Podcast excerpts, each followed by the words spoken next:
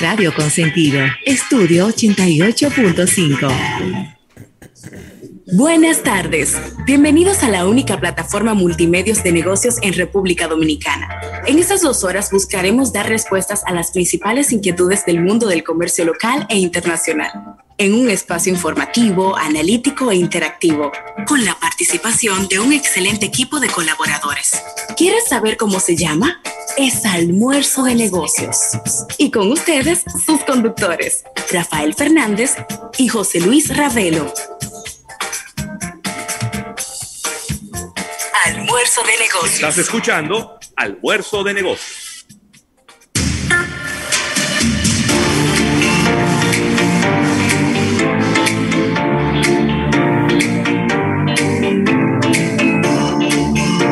Bueno, llegó el viernes, llegó el viernes finalmente y este es un viernes especial porque es un viernes de cumplemés para José Luis Ravelo.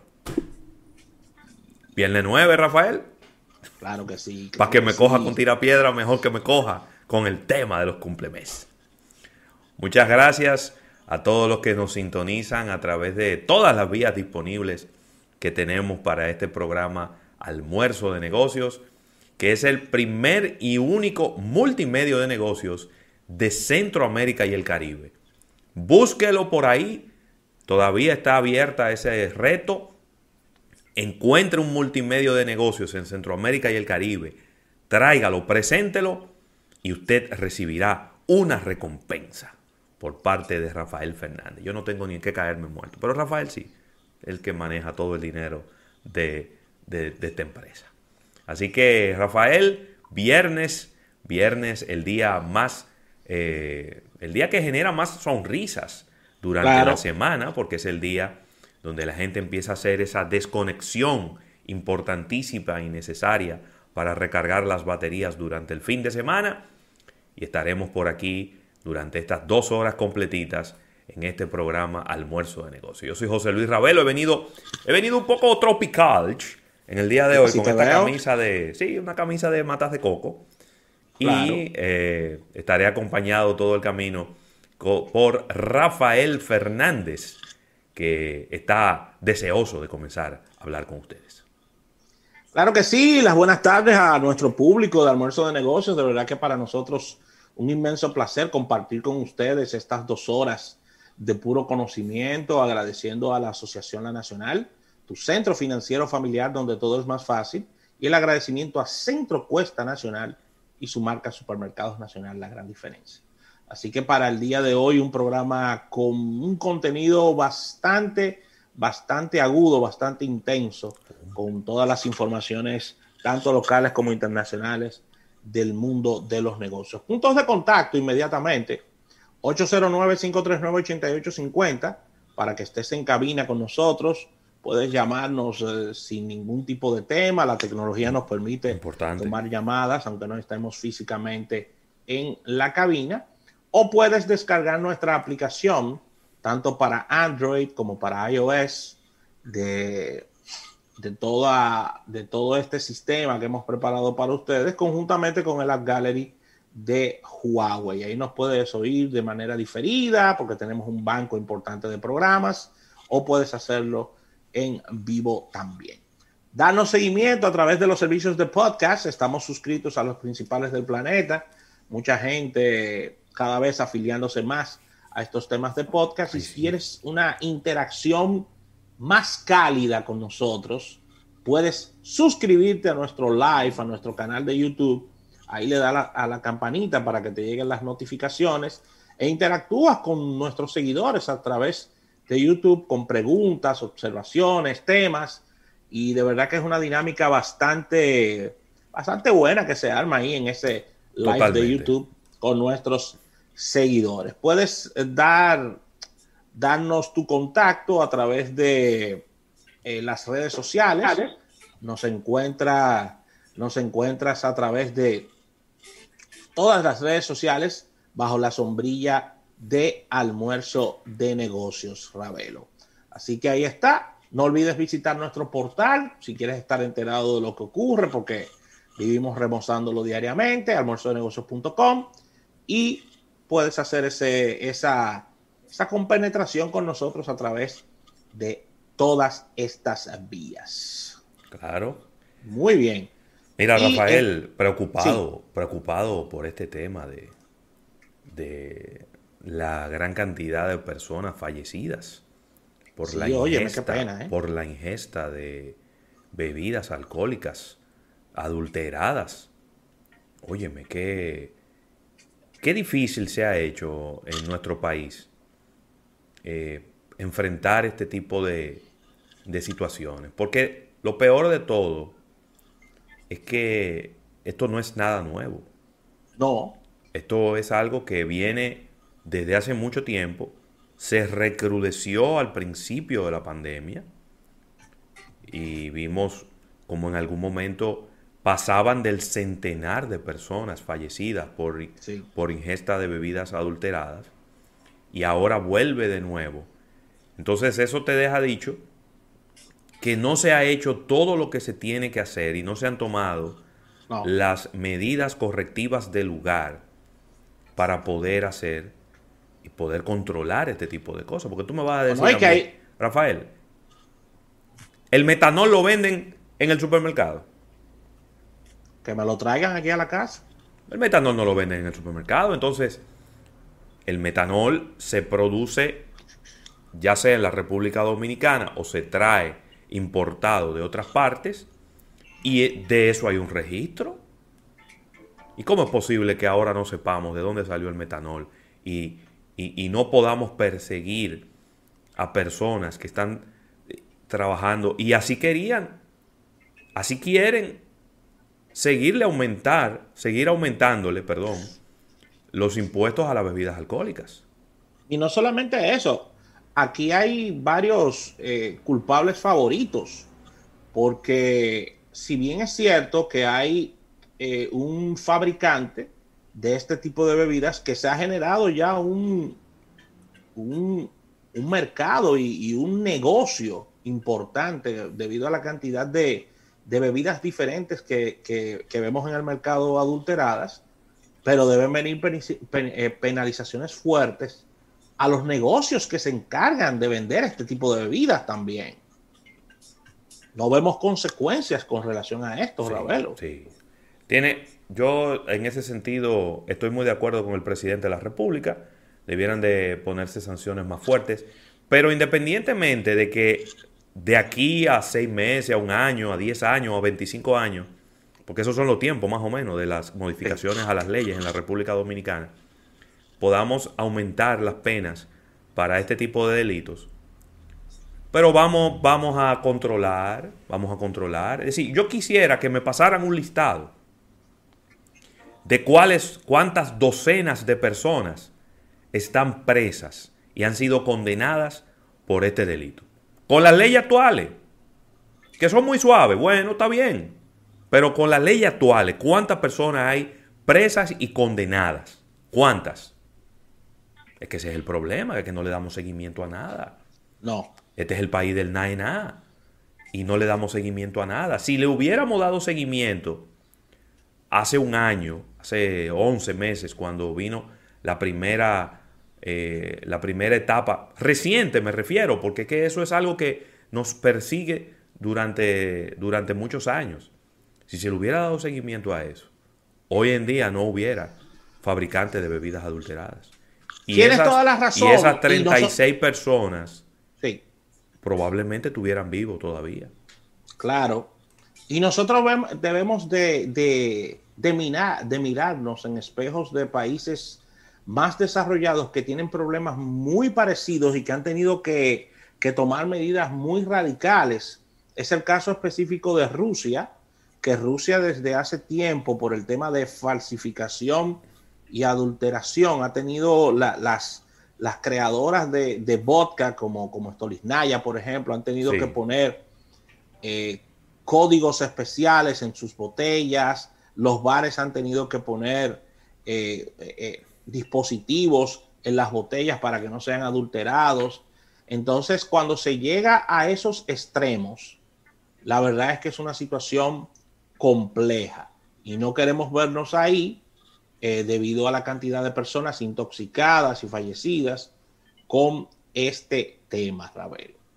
Yo, eh, yo recuerdo, Rafael, que antes las bebidas alcohólicas traían un cintillo de un impuesto. Sí. Ya eso no existe. No existe, lo quitaron. Es verdad. Yo vuelvo a ver. eso no existe. Antes, en la tapa, en la parte de arriba de la tapa, traía como un cintillo aquí, la botella.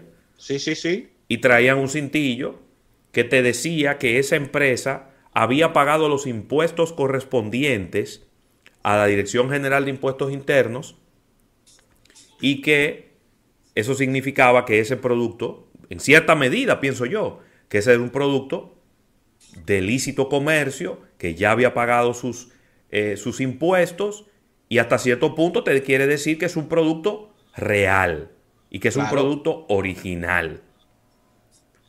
Ya eso no existe. Con toda la tecnología que tenemos hoy en día, y no podemos ponerle un código a los productos para que se sepa que ese producto es original. Porque me dice por aquí eh, Sandy Victoriano que los comerciantes que venden esos productos a veces lo hacen confiando que es un producto de calidad. Óyeme, yo no quiero contradecirte, pero lamentablemente en la República Dominicana todo el mundo se conoce. Aquí todo el mundo es primo, aquí todo el mundo se conoce. Y si tú, todo el mundo sabe cuál es el almacén del pueblo que vende productos calientes. El que compró una caja de ron a la mitad del precio sabe que no está comprando un producto legal. No, eso no, eso no, eso no está puro. Sabe que no está comprando un producto legal. Es posible que hayan muy pequeños casos muy pequeños casos. Pero si usted compró a alguien un producto y usted está confiando que ese producto es original, ¿dónde está la factura que lo avala? Todo está amarrado, señores, porque que esto no lo inventamos nosotros. Esto tiene 100 años inventado. Pero ven acá. Entonces, todo el que compra productos falsificados o vamos a decir, la mayoría de las personas que compran productos falsificados saben que son falsificados.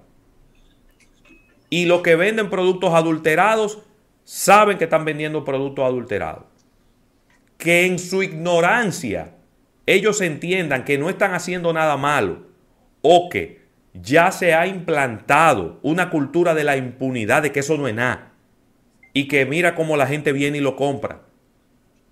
Ya ese es otro tema pero no me pueden alegar ignorancia. Muy pocos casos donde quizá hayan agarrado algún comerciante en su buena fe, en cuyo caso él debe tener la factura de quien se lo vendió. Y ir a buscar a esa persona, no, pero espérense, yo vendí este ron, yo no sabía que ese ron estaba adulterado, vamos a buscar fulano de tal que fue que me lo vendió. Y ahí está la cadena, la rastreabilidad de los productos en el mercado. Ahora, si usted compró un producto con un 40% por debajo de lo que vale en el mercado, ya usted se convirtió en un cómplice de un, delito. Entonces que vaya todo el peso de la ley para usted también. Aquí tenemos que dejarnos de culpables favoritos. Yo veía, por ejemplo, Rafael, un video que nos mandaron a través de las redes sociales donde se supone que iba pasando la caravana, la avanzada del presidente de la República. Y un motorista se metió. Bueno, qué cosa. Eh. Y le dieron su cantazo. La, gracias a Dios, gracias a Dios, veo que el joven se levanta caminando y que su vida no estaba comprometida. Ese caballero hay que meterle 40 años de cárcel. Por lo menos. Acusarlo de terrorismo, y acusarlo de atentar en contra de la vida del presidente. Y todo el que vaya a hablar por él, metele 10 por cómplice. Para ver si este país empieza a coger un carril, el carril correcto. Bueno, la vicepresidenta, ah, eh, yo andaba por, la, por los predios del palacio hace pocos días y, la vicepresidenta venía con, con su escolta. ¿Qué yo hice? Me subí en una acera y esperé que pasara la vicepresidenta. Es lo que toca. Pero ¿qué es lo que ocurre? que los motoristas están acostumbrados a hacer lo que le da la gana y no hay ninguna consecuencia. Claro, un motorista que andaba sin casco, inclusive, ¿eh? Pero no tan solo eso. Los motoristas están acostumbrados a hacer lo que le da la gana. Los choferes de carro público están acostumbrados a hacer lo que le da la gana. Los choferes de guagua están acostumbrados a hacer lo que le da la gana. Los que cogen un pedazo de una acera y ponen un puesto de vender empanadas y de vender eh, eh, jugo hecho en su casa sin ningún tipo de salubridad, están acostumbrados a hacer lo que le da la gana. Entonces, ¿qué pasa? Que hay alguien que dice, yo también voy a hacer lo que me da la gana. Hago bebidas sin ningún tipo de control, en base a metanol, las vendo, hay 36 muertas, 36 muertos y no pasa nada. Ese es el problema que tenemos. Que no hay un régimen de consecuencias. Y mientras tanto, movámonos más allá de la tragedia que significa 36 vidas perdidas. Que ya eso es una tragedia. De lo que significa en términos de violación de la ley. La cantidad de dinero que el Estado está dejando de percibir en impuestos para poder utilizarlos en lo que lo está utilizando en este momento, en comprar vacunas, en ponérsela a la gente, en comprar mascarillas, en lo que tienen que ser utilizados los impuestos de un país. Pero ojalá, ojalá que dentro de cinco o seis meses no vuelva otra oleada de nuevo y no tengamos dos o tres docenas de personas más fallecidas por este mismo tema, porque parecería como que nunca cogemos cabeza, como el, coso aquel, y como que al final nosotros vivimos como en un loop. En la República Dominicana vivimos como en un loop. Usted abre un periódico de hoy y la República Dominicana tiene los mismos problemas de hace 25 años. De hace, de hace 40 años. Dije 25 para llevarlo más suave el asunto. No, y aquí hablamos de un, no voy a jalarlo por los mollos el tema, pero es válido, de un, de un anti-haitianismo que tenemos supuestamente en nuestro ADN, pero nosotros somos amplios consumidores, a, pesar de este anti-haitianismo, de las bebidas espirituosas haitianas, que nosotros no sabemos cuáles son las válidas y cuáles no. Ya lo sabe. Entonces, ¿dónde está el famoso anti-haitianismo que nosotros tenemos? Y nosotros lo que vivimos bebiendo es todo lo que nos mandan de Haití sin nosotros saber si es bueno, si es malo, nada, no sabemos nada. Yo te digo la verdad, yo cualquier bebida en cualquier lugar que cuando yo la pruebe me dé cualquier olor diferente, inmediatamente la rechazo y digo, yo no quiero eso tráeme una botella de una cerveza y detápamela aquí enfrente de mí. Tráeme una botella de Brugal. O tráeme una botella de Brugal, pero nueva. Nueva. Nueva y pónmela aquí encima de mi mesa. Para yo saber qué es lo que estoy comprando. Y yo no sé si tú te acuerdas, en los años 80, cuando nosotros empezábamos a, conocer las calles del Señor, eran servicios. No se bebían trago en esa época. La gente era chiva. Había que traerle su botella cerrada. Yo, yo era que abría mi botella de ron en la mesa, en el establecimiento donde yo estaba. Y el mozo te la enseñaba. Si, si tú le decías ábremela, él te la enseñaba de que estaba sellada. Sí, y se acercaba a ti para que tú oyeras el crachiti. Pero claro, claro, eso era, eh, eso era un, eso era un ejercicio que se hacía en esa época. Así y ya nada de eso se hace. No. ¿Eh? Ay, mi madre, qué época. Los servicios. Una botella de ron y dos botellas de refresco, Rafael. Mira, Rafael, pasa el alma del príncipe que falleció, el, príncipe Felipe. Son buenos 99, Rafa. 99 son buenos. Son buenos 99, ¿eh? Prácticamente un siglo. Son buenos 99. 99 y medio. Sí, sí, sí. Porque era en junio que cumplía 100. Son buenos, son buenos. Oye, me Qué bueno, lo pudieron, lo pudieron disfrutar. Y él estaba hasta hace un año él estaba en perfectas condiciones. ¿eh? Sí, claro, claro. Óyeme, 98 años. Y en su tino. Y valiéndose por sí mismo. Me preguntan por aquí si, si era él que, le que entregaba el trofeo de Wimbledon. No, es su hermano. Su hermano, es su hermano. Su, hermano, que, es menor.